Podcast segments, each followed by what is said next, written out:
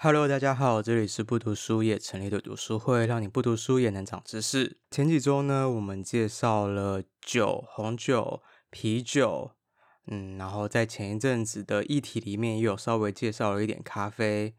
这么多饮料当中呢，还有一个我们还没有提到，那就是茶。那有些人可能还未成年，所以没有办法喝酒、喝咖啡这种太刺激的饮料。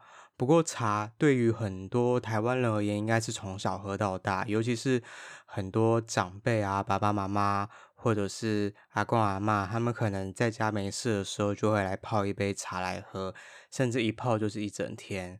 那到底茶有什么样的魔力呢？我们今天介绍的这本书《茶味里的隐知识》就会告诉你。那我们赶快来听易威的分享吧。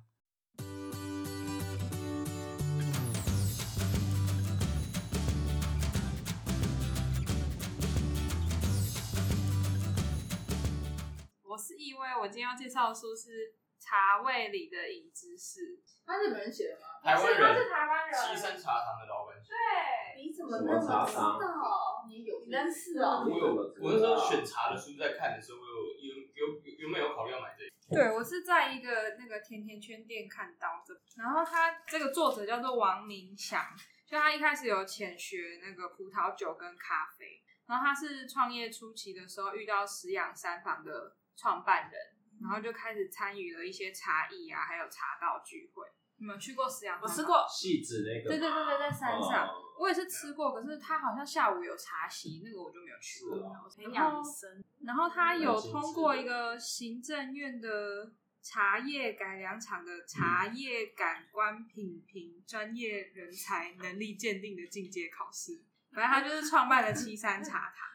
像我自己很喜欢喝茶，但我不知道原来这后面好多很深的知识。他就先从那个茶叶怎么样生长开始讲，然后像我们现在喝的茶有，就是现在的茶树有主要有两种，就是一种是中国小叶茶种，就比较小片叶子，然后另外一种就是阿萨。然后茶树在长的时候，它是螺旋状的往上长，就是一片一片新叶是这样子的，就是因为顶芽就是那个。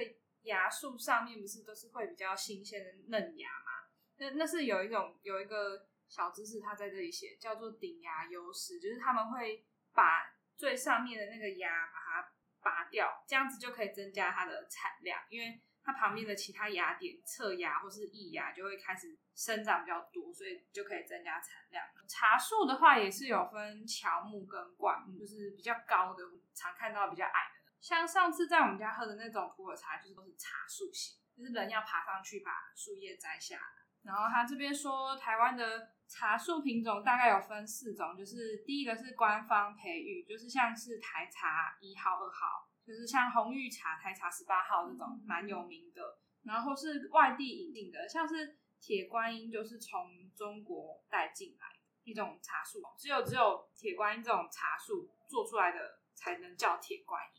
然后第三个是野生茶树被野生发现的，然后第四个我觉得很有趣是，是他这边举例是四季春茶，它是自然繁衍，就是它是从茶树旁边长出来的小茶树，野生长出来的。然后大概是分这四种，就是我们之前小时候都有学过有性生殖跟无性生殖嘛。那为了就是确保就是茶的品质稳定，因为你有性生殖就交换过基因，所以。确保品质，通常会用插枝的方式去种，延续茶的生长。大概是五，对，是三到五年，三到五年以后会有成熟度，可以第一次采摘，然后八年左右会到成熟期，然后往后的二三十年是它最佳的经济栽培期。大家有喜欢喝茶吗？有，真的，真的，真的。他他讲的好好深哦，就有一些什么化学东西。之前 PPT 吧，有一个好好 PPT，就有人讨论。如果世界上只剩茶跟咖啡，你要选哪一个？茶茶茶茶，这是茶一片。是选茶，我也是，我也会选茶。我也会选茶。因为咖啡从此都没有咖啡了。因为咖啡喝一杯以上会有点腻，可是茶茶可以对对对，茶可以比较没有负担的感觉，比较没有负担，而且可以回冲，每次的味道都不太。咖啡也可以啊，每次味道都不太一样，越来越淡，越来越进水。然后他这边就在说。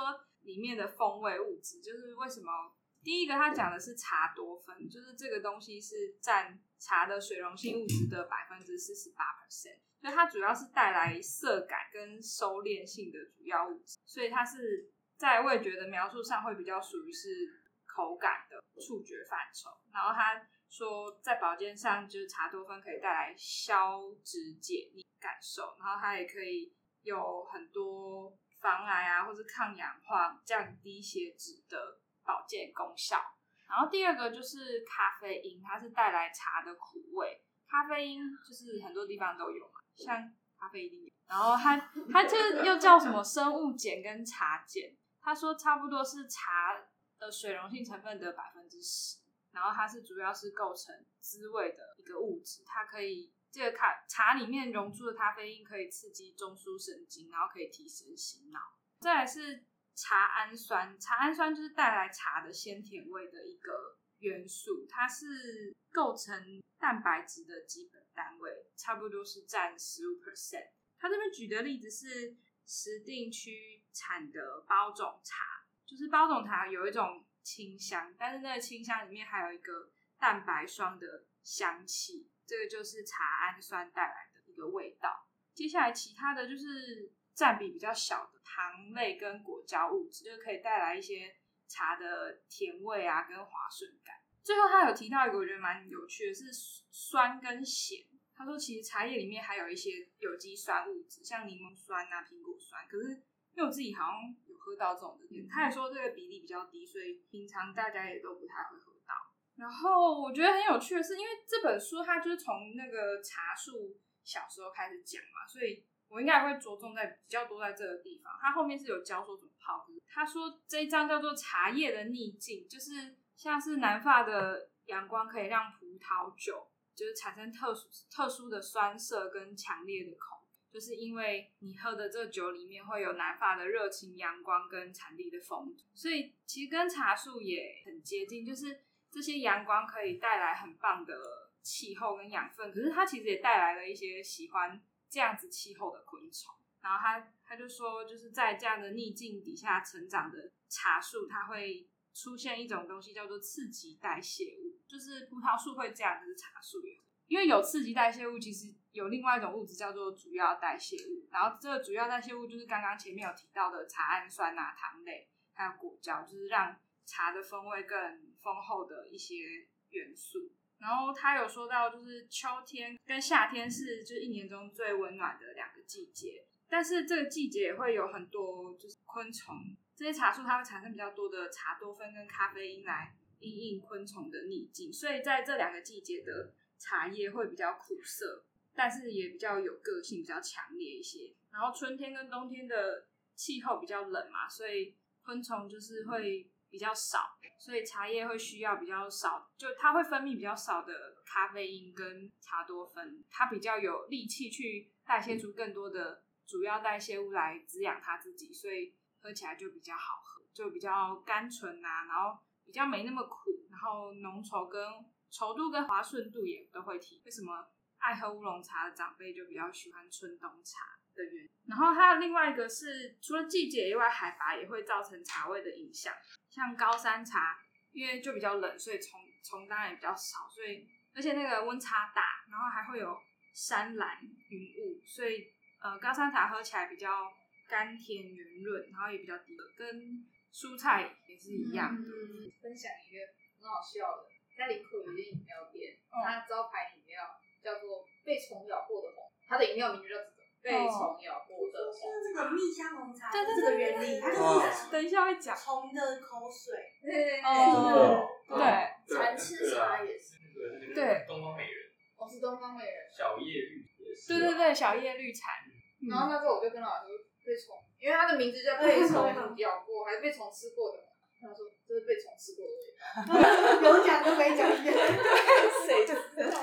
糟了哦，对，第三个是纬度跟茶味，就是低纬度，就其实跟日照都很有有很大的关系，就是低纬度的日照时间长嘛，然后气温高，所以茶比较苦，但是滋味也会比较强烈有个性。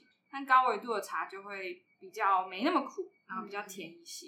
它下一个就是在讲蜜香的秘密，就是那个小绿叶蝉，对，就是东方美人。小绿叶蝉就是它，它其实很小只，它会在那个嫩芽上面就是咬一点一点点红红的，但其实就是为什么它会有闻起来像蜜香的味道，是因为就是茶树它想要去保护自己的一个机制，就是因为小绿叶蝉有一个另外一种猎蛛，就是这个猎蛛它喜欢蜂蜜的气味，然后它跟小绿叶蝉一样很会跳，所以就是这些猎蛛就被蜜香吸引到了茶园以后，就是这些小绿叶蝉就会比较少一些。这个还蛮有趣的。蜜蜂啊，猎蛛、跳蛛，对，那个跳蛛，蜘蛛，对，它蜘蛛喜欢那种蜘蛛喜欢甜蜜蜜蜂味，然后那个小绿叶，然后那个茶树它就会分泌出这样子的几代谢物来创造这样的味道。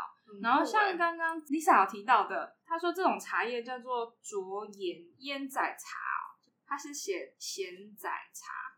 就觉得蛮有意思的。我其实第一次认识到这个，对，翠挪假椰翠挪。然后他这边有提到，就是因为叶子是那个茶树是从底下冲，所以它是螺旋状长。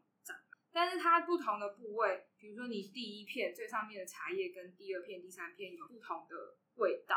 就像茶多酚是比较多涩感，所以你最上面的因为要去防止虫来咬你，所以你那个涩度会最强。然后你的咖啡因的苦味也会最强。那茶氨酸就是带来鲜甜味的这些，因为最上面的是小虫会来吃，所以它就不会需要长那么多在上面，因为它的涩感鲜甜味是它行有余力的时候才会长给底下比较比较老的叶子来就是生长用。所以采这个茶叶都是很多知识跟经验累积出来的。觉得很很厉害，它里面讲很多功法，就是针对不同的茶叶，比如说有绿茶、青茶、红茶、黑茶跟黄茶，就会有不同的功法来找，像是杀青啊，然后你要揉揉制，然后你再干燥，就像绿茶，它比较它就是没有发酵，没有轻发酵的茶，所以它的制成我觉得蛮蛮像，就是很很多。很深的知识，对，很难，我觉得茶很难，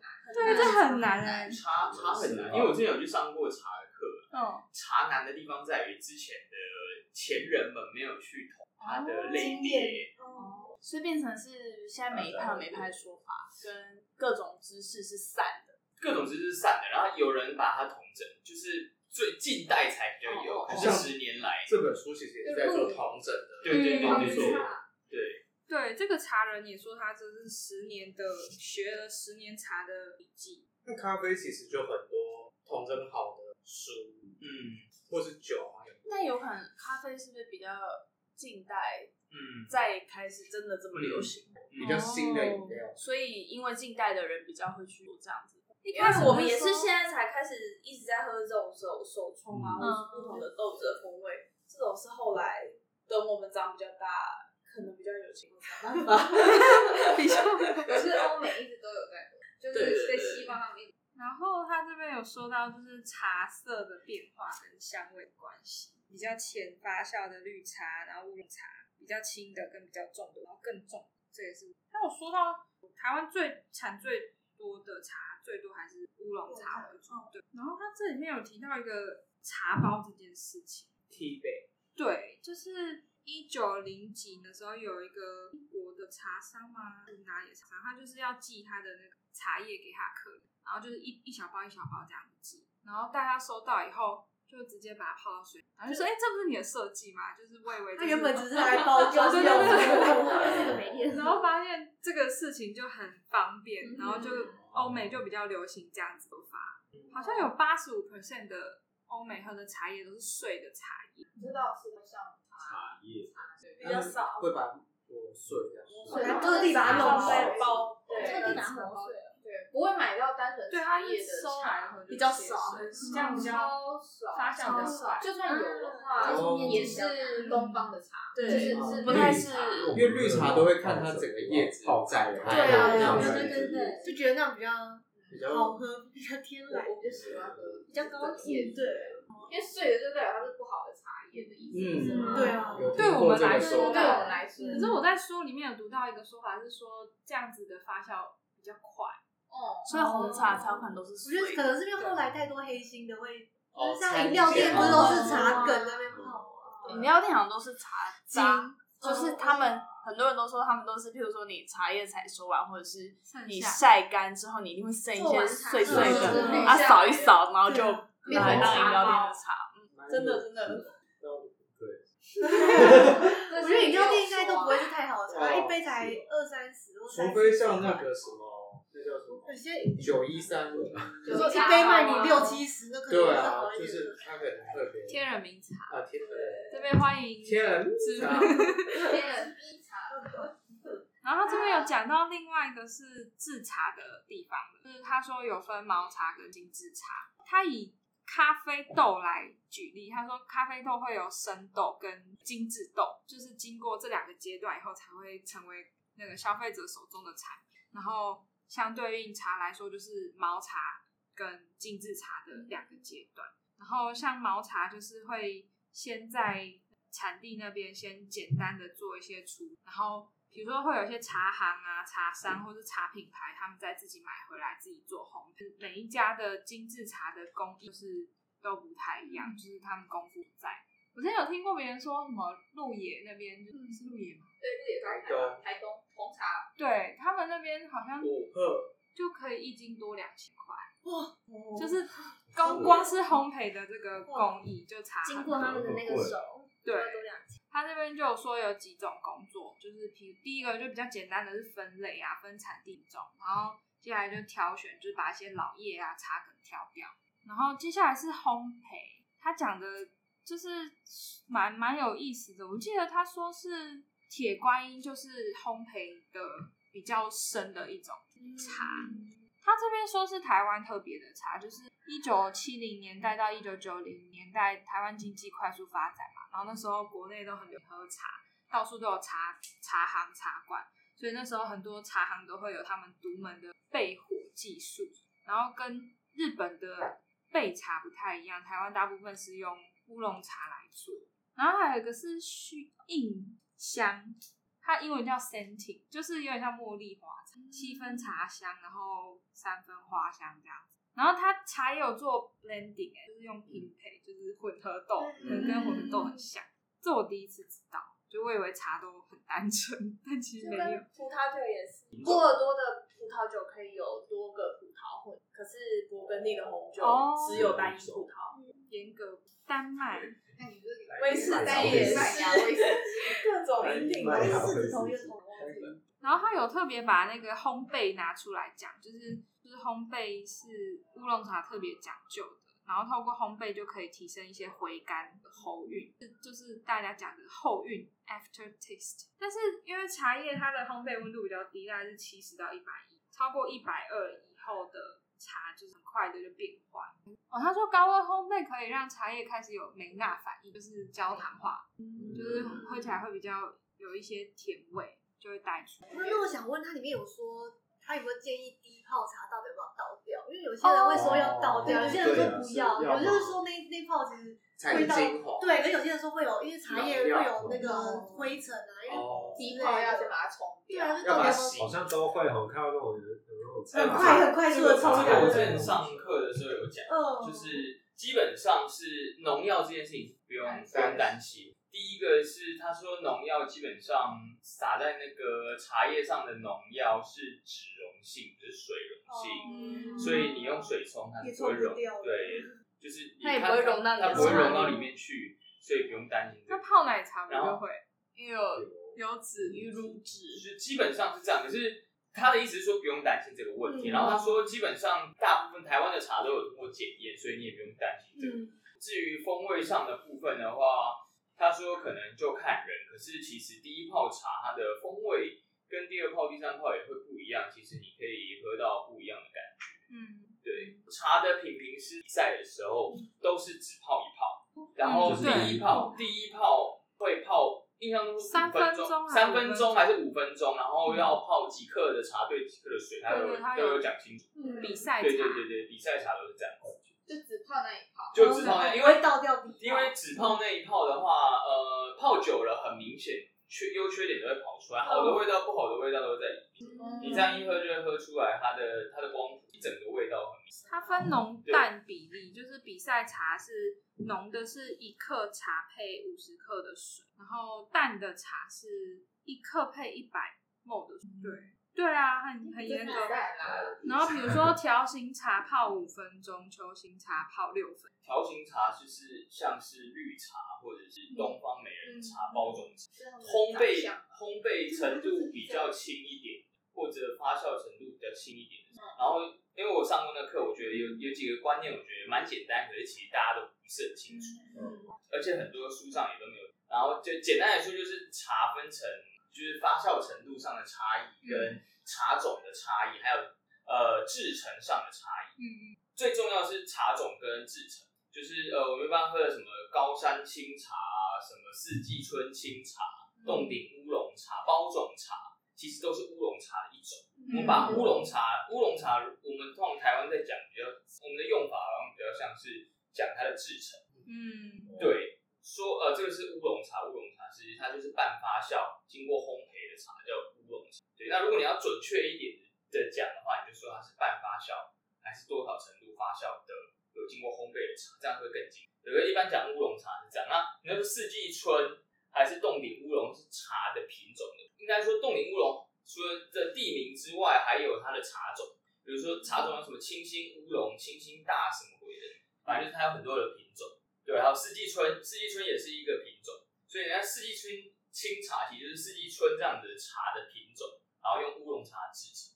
这、嗯、一般上面不会茶店茶店不会跟你清楚，他可能也不是很清楚它的它的烘焙程度到哪里，它发酵程度到哪里。对，然后一般发酵程度的话是包种茶比较轻，然后再来讲乌龙茶的话就是包种茶比较轻，然后再来可能是冻顶乌龙，然后再来的话是呃铁观音，然后最后是东方美人。这样子，它的发酵程度，然后发酵程度跟颜色有关系。嗯，发酵程度越高的话，它的那个颜色会越深。对，然后红茶基本上是没有经过烘焙，烘焙过的，所以它比较没有那种炭火的香气。对，然后铁观音是烘焙程度很高的，然后绿茶是没有，呃，绿茶是没有经过发酵。大大致上的分法是这样，然后绿茶也可以分不同的茶种，也不一定一定要用，一定要用什么碧螺春还是什么绿茶型，只是因为每一种茶它它的茶种有的制作方法。所以才会常听到，比如说四季春乌龙还是什么，比如说清新乌龙或者金萱金萱乌龙，嗯、就是因为这几种，这金萱这这个茶种，台茶十二号，就是比较适合拿来做乌龙，所以它才会就比较常出现在乌龙，可是没有说它不能拿来做绿茶，或者没有它不能拿来做红茶这样子，只是说用这样的方式呈现它会是比较好，大家喜欢的一种对对对对对对呈现方式。对，所以因为我那时候看书的时候也是有一点点雾煞散，然后。东翻西翻，然后跟上课之前上课的时候去问老师，才会有这样子的那个概念拼凑起来。所以我觉得这样就应该清楚，对，就是其实只是它的用法。哦，金萱是台茶十二号，然后它可以做成包种茶、乌龙茶跟红茶。嗯嗯嗯嗯，好复杂哦。所以乌龙茶的台茶十二号就叫做金萱，金萱呃，就你可以说它叫金萱，对，你可以说它是呃金萱乌龙茶这样子，就这样子，同时就可以知道说它是乌龙茶的制成。然后它是用金萱这个茶，一般饮料店就写金，所以有金萱绿茶、金萱绿茶、金萱乌龙茶、金萱包种茶，对，都可以，对对都可以，就看它的发酵跟。好像没有绿茶，对对对，只有包种乌龙跟红茶。对，比如说我们之前好像去台东玩，就有看到那个红乌龙，嗯，那红乌龙好像就是用乌龙茶种，然后用乌龙茶制成，只是它发酵程度比较比较高一点点，有点像红茶。嗯，要红。其实我觉得这跟酒类的分分类也是非常像，我觉得跟咖啡也很像。对，跟咖啡。他有画出这个茶的发酵程度会影响它的香气，就比较轻的绿茶就是草本调，然后慢慢比越来越重，就是乌龙茶会开始带花香啊，然后带水果调，然后带那种制过的水果跟香料，最后到红茶就比较接近香料。对啊，就蛮蛮有趣的。他有很可爱的插画，然后又蛮专业的。他这边有说茶的起源是来自于当年三月一代嘛，然后一开始其实是为了要来防止睡觉的气，还有身体不适的解剂。哦，对。一直等到唐朝的时候啊，陆羽出现以后，他才建立跟确立了茶的饮用方式，然后才开始煎茶，然后慢慢这边因为是他日本人嘛，所以他就开始讲到日本。然后呢，抹茶这种茶的冲泡方式呢，其实是文人的娱乐。他们开始有了斗茶，斗茶就是战斗的斗，对，战斗吧，排茶。但是我觉得就决定是你了，排茶十二号。好学。铁观音出现，太突然了吧？去吧，铁观音。然后这边这边的斗茶的方式很有趣的是，它是斗茶的时候会有很多白色的汤花，就白色的泡沫上来。日本的，你用日本的，不是会有上面有白色的泡沫，然后他们就是在比这个白色的泡沫啊，这个汤花消失的时间越晚越好，就是它可以在上面维持的越久越好。这是他们在斗茶的时候那个战国时代。茶力修，千里修，千里修，千里修，对对对他们不是都要很慢很慢吗？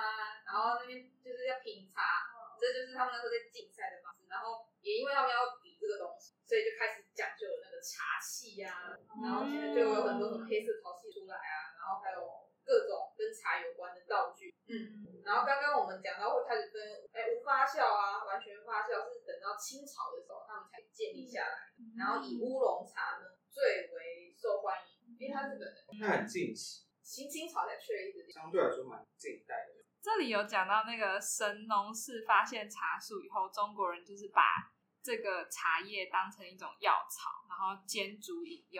然后它有非常多的称呼，有比如说甲，然后社，然后名，就品名那个名。然后这个我不知道是不是念传，然后它就是这些古字都是在描述茶的香气跟滋味。像是甲，它就是茶的苦味的意思，然后色是麝，是香草的意思。麝香的麝？不是不是，它是上面草，然后设计的设。